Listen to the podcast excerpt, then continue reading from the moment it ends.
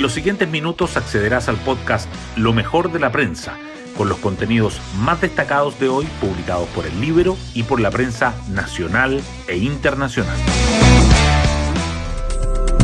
Buenos días. Soy Javiera Rodríguez y hoy lunes 14 de noviembre les cuento que el gobierno ha dado señales las últimas semanas que lo ubican más cerca del socialismo democrático y más lejos del Partido Comunista.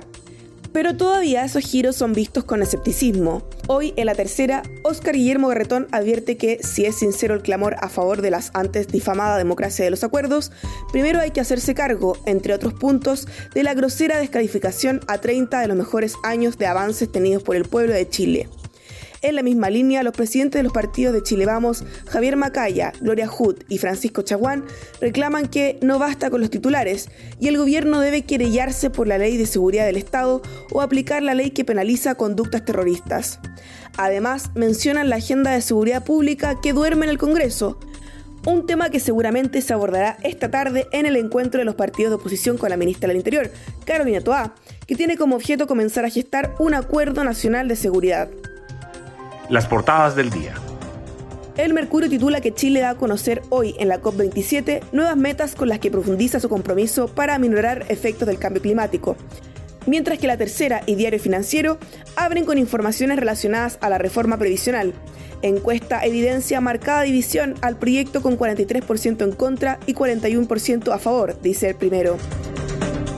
El presidente Boric también sobresale en las primeras páginas.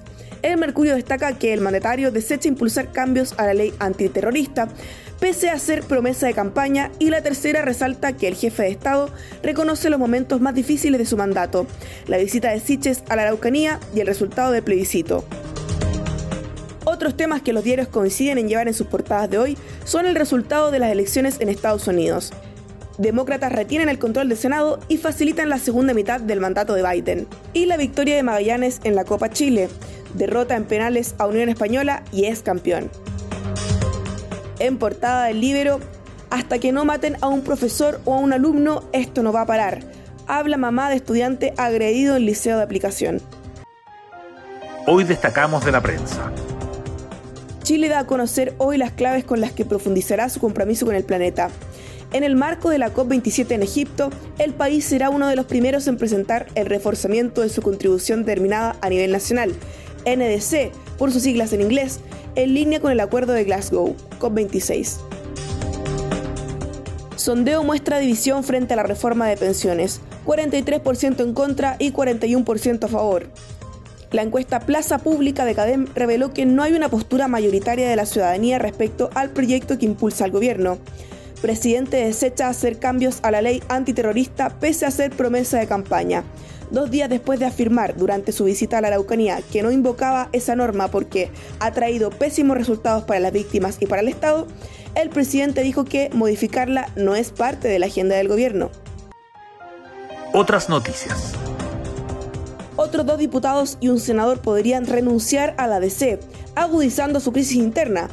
La Junta Nacional no logró revertir críticas al clima de la democracia cristiana el diputado Miguel Ángel Calisto ya afirmó su salida del partido, mientras que José Zafirio y Joana Pérez están en reflexión. La dupla Macaya-Hoffman que se consolidó en la UDI. Hoy vence el plazo para inscribir las listas para las próximas elecciones internas, donde se definirá quién presidirá el partido por los próximos dos años. El senador Javier Macaya, actual timonel, y la exdiputada María José Hoffman, secretaria general, buscarán la reelección y hasta el momento no tienen competencia.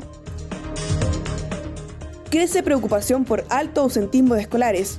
En noviembre y diciembre, recta final del año escolar, es cuando más aumenta la inasistencia.